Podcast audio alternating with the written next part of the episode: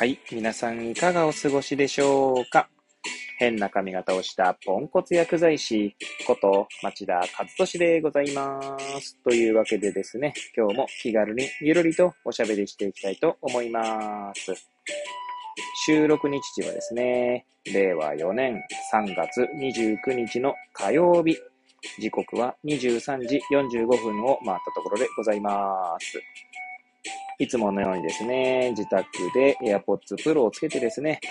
はい、えー収録しております。さてさて、何の話をしようか問題ですけれども、えーちょうどですね、先ほど、スタンド FM の方でですね、まあ、ライブ配信をしていたんですけれども、まあ、そちらを終了しましてですね、まあ、その感想について語ろうかなと思います。はい。こちらはですね、まあ、私の友人二人とですね、えーまあなんだろうな、いろんなテーマについて語り合うと。そしてテーマの設定に関しては、まあ持ち回りでやっておりまして、今回はですね、私が設定したテーマは、仕事ができるって何みたいなところですね。はい。で、結構まあ楽しかったりとかいろんな気づきもありましたので、今日はちょっとそれについてですね、まあ振り返りも含めてですね、語ってみようと思います。はい。もしよければ最後までお聞きいただければ幸いでございます。はい。以前ですね、まあ、このラジオトークの中でも語ったことがあったかと思うんですけど、仕事ができるって何ってことを考えたときにですね、私自身は、まあ、二つの軸でちょっと考えてみたんですね。えーまあ、薬剤師として仕事ができる、できないっていう軸と、あとは、まあ、ビジネスパーソンとして、まあ、一会社員として仕事ができる、できないっていう軸を、まあ、分けたときに、まあ、要は4象限に分分かれてマトリックス図が出来上がると。はい。まあ、そういったイメージを持ってですね、まあ、私は以前お話しさせていただいたんですけど、まあ、まずですね、今回のライブ配信では、私がその考えに至った経緯と、まあ、こんな考えを持ってるんですよって話を振って、えー友人二人のですね、まあ、意見というか、まあ、えー話を聞いていきながら、まあ、1時間ぐらい話しましたかね。はい。まあ、その様子はですね、私のスタンド FM のページの方で、まあ、アーカイブが残っておりますので、そちらからも聞けます。はい。まあ、ちょうどその、それをシェアする形でツイートもしましたので、そちらからもまあいけるかと思います。まあ、もしご興味がおありの方はですね、まあ、聞いていただければと思いますが、そうですね、いろいろ面白い視点があったなと。まあ、どの切り口で語るかっていうのによってですね、まあ、いろんな視点があるなと思った次第ですね。まあ、単純にですね、その仕事ができるできないってなった時に、まあ、スピード感ですね。まあ、時間管理ということもできるのかもしれませんが、はい。まあ、その、がスピードがある方が仕事ができると、まあ、見入られがちだけど本当にそうかって話もありましたし、あとはですね、その気配りの面で、面から仕事ができるできないっていうのを、まあ、考えてみたりもしましたね。はい。まあ、薬局の話で言えば、患者さんへの気配り。まあ、あるいはですね、一緒に働く同僚に対する気配りとかですかね。はい。で、ただですね、この気配りの話になると、なんて言うんでしょうね。その、その気配りがですね、通じないというか、えー要は気配りを感じ取ってもらえないと、えー他者からはですね、そこを評価されないっていう話になるなという話にもなりましたね。はい。まあ、あとはそもそもですね、その仕事ができるできないというのを、他者からの評価という視点で見るか、自分自身ですね、振り返りとして仕事ができるできないという視点で出るかという話にもなりました。はい。まあ、ここまで話していてですね、まあ、お気づきの方もいるかもしれませんし、実際ライブの中でもですね、えー指摘がありましたけれども、まあ、そもそも主語が大きいのでね、えーまあ、いろいろ、まあ、ある種抽象的な話になるので、まあ、だからこそ、まあ、面白い話になったっていうのでもありますし、はい。ま、どんな切り方をするか、そして切り方って言っても、まあ、仮にですね、えー、なんて言うんでしょうね。じゃあスピードという面で言っても、その実ですね、スピードが速い遅いっていう二二分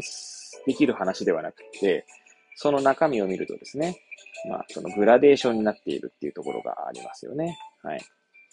なので、まあ、そういう竹を割ったような話にならないということがあります。はい。あとはですね、まあ私がその二人の話の中から、まあ二つのキーワードをですね、まあ比較的繰り返して使っていたんですけれども、まあ全体を見るという力が仕事ができるかできないかというところに関わってくるんじゃないかという話、部分と、もう一個はですね、空気を読むっていう、はい、部分が、まあ仕事ができるできないというところにつながるんじゃないかって話がありましたね。はい。まあ、空気を読むに関して言えば先ほど言った気配りというところにもつながるのかなと思いますし、まあ、全体を見る力というのは、なんて言うんでしょうね。あの、まあ、まず、まあ、いろんな使い方をしましたけど、今回は。はい。まあ、まず、薬局の業務で言うとですね、まあ、患者さんが処方箋を持ってきて、まあ、それを調剤して、まあ、最後、まあ、服薬指導を、まあ、添えてお渡しするという形を取るんですけれども、まあ、そもそもですね、でもその中にはですね、細かい業務がいっぱいあるんですね。はい。まあ、ご存知ない方に、まあ、全部を説明できること、することはできないんですけれども、まあ、一つにですね、今回ライブ配信でもたびたび出た薬歴管理というものがあります。簡単に言うとですね、まあ、薬剤師がつける、まあ、まあ、医者でいうカルテのようなものがあるんですね。記録ですね。はい。まあ、その薬歴というのがですね、まあ、往々にして、まあ、その、なんていうんですかね。あの、薬歴っていうのは結構その薬剤師の中でも賛否両、賛否両論というかいろいろこう意見が出る仕事でもありまして、まあ、薬歴なんていらないみたいないう意見も出たりとか、はい、するぐらいなんですけれども、結構業務の中でもですね、時間を多く占めるんですね。はい。なのでその薬歴を書いている間にですね、例えば患者さんが来ましたってなった時に、まあいち早くですね、例えばその患者さんに対応できるかどうかとか、で、そこでですね、まあ、仕事ができる人というのは、全体のバランス、え、要は従業員の、まあ、配置だったりとか、まあ、そもそも従業員が抱える仕事も把握しているかどうかとか、あるいは自分自身が今何をすべきかというのを、こう、把握できるかとか、まあ、そういった俯瞰の目みたいなことですね。はい。まあ、そういったところがですね、仕事ができる、できないというのにもつながるんじゃないかという話がありましたね。はい。まあ、あとはですね、あの、その仕事ができる、できないとはもう若干違うところがあるんですけども、えー、その我々もですね、まあ、保険診療というくくりの中で、まあ、国から設定された点数を算定することでですね、まあ、報酬、えっ、ー、と、要は、会社として利益を得て、まあ、それが自分たちの給料につながっているという、まあ、側面があります。はい。なので、その調剤報酬というところで、には、の話にもなりましたね。はい。まあ、その算定を取れば取るほどですね、当然収入にはつながるんですけれども、算定ありきになってしまうとですね、その患者さん、対患者さんというか、患者さんのための行動というところがですね、まあ、おざなりになりやすい。まあ、必ずしもそうなるわけじゃないんですけど、そうなりやすいっていう側面があるので、まあ、そこの話が出たり、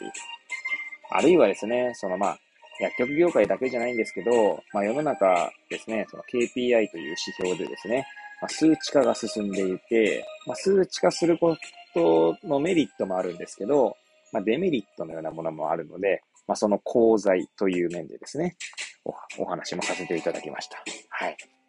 まあ、結構面白くてですね、本当に。まあ、どの側面で見るか、まあ、功罪というふうに見るのかとか、まあ、数値化というよりはもうなんかこう、ウェルビーイングと、まあ、ドゥーイングの話で見るかとか、まあ、アートとサイエンスというくくりで見るかみたいな、え、いろんな見方ができてですね、とても面白かったので、まあ、えー、まあ、今日はですね、ちょっと感想として、まあ、あと振り返りとしてですね、まあ、ぐだぐだと語ってまいりました。最後までお聴きいただき、誠にありがとうございます。これを聞いていただいた皆さんがより良い一日を過ごせますようにとお祈りさせていただいて今日の放送を終了したいと思います。それではまた明日皆さんお会いいたしましょう。さようなら。